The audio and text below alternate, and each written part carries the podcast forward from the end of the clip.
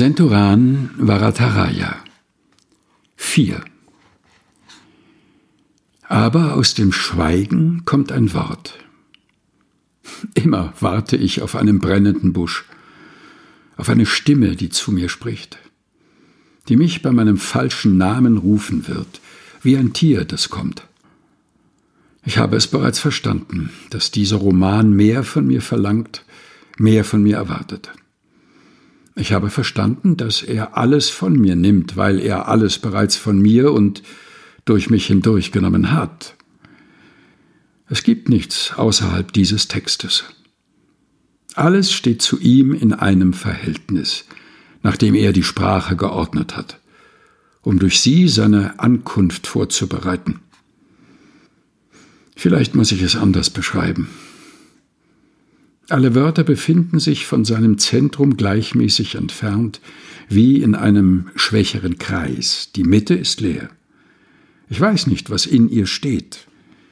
Vielleicht ist es eine Bewegung, die nicht identisch ist mit dem Sinn, die dem Roman vorausgegangen ist. Eine leere Geste, die sich immer wiederholt.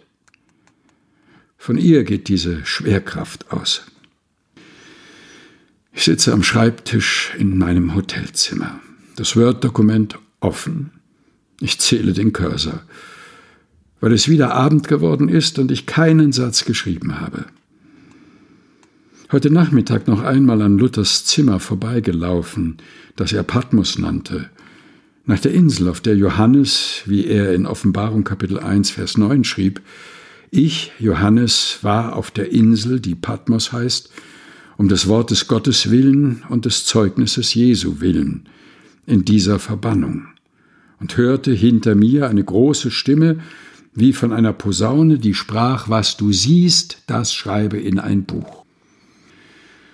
Versucht, durch die Menschen hindurch, die vor der offenen Tür standen, mir Luthers Einsamkeit vorzustellen, seine kältere Wüste, seine zehnmonatige Einöde. Vielleicht konnte er nur in ihr zu dieser Sprache finden. Vielleicht konnte er nur hier unter seinem provisorischen Namen und näher an den Variationen dieser Stunde, die immer eine andere Masse an Himmel zeigt, von ihr gefunden werden. Ich ordne meine Hände.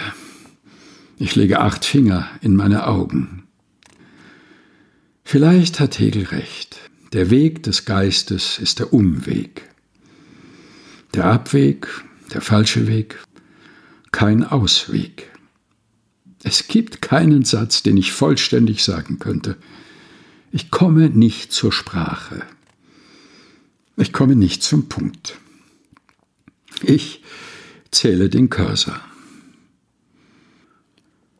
Santoran Varataraya 4 Gelesen von Helga Heinold aus Der Augenblick nennt seinen Namen nicht. Die Wartburg Tagebücher. Erschienen bei der Deutschen Bibelgesellschaft.